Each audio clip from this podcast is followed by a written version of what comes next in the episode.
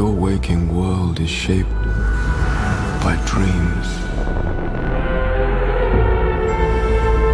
Dreams and nightmares that I create and which I must control.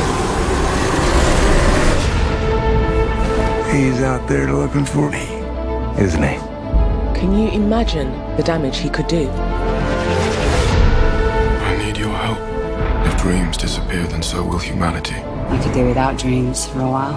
I haven't had a decent night's sleep in ages. I'm not gonna stop until I've reshaped this world. Tell us what power of dreams you have. I thought about giving up, but I have a job to do, and I do it. Things have changed.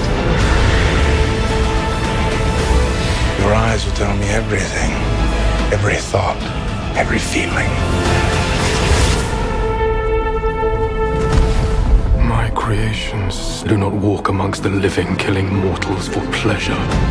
Oh, you don't think dreams can die? Let's find out.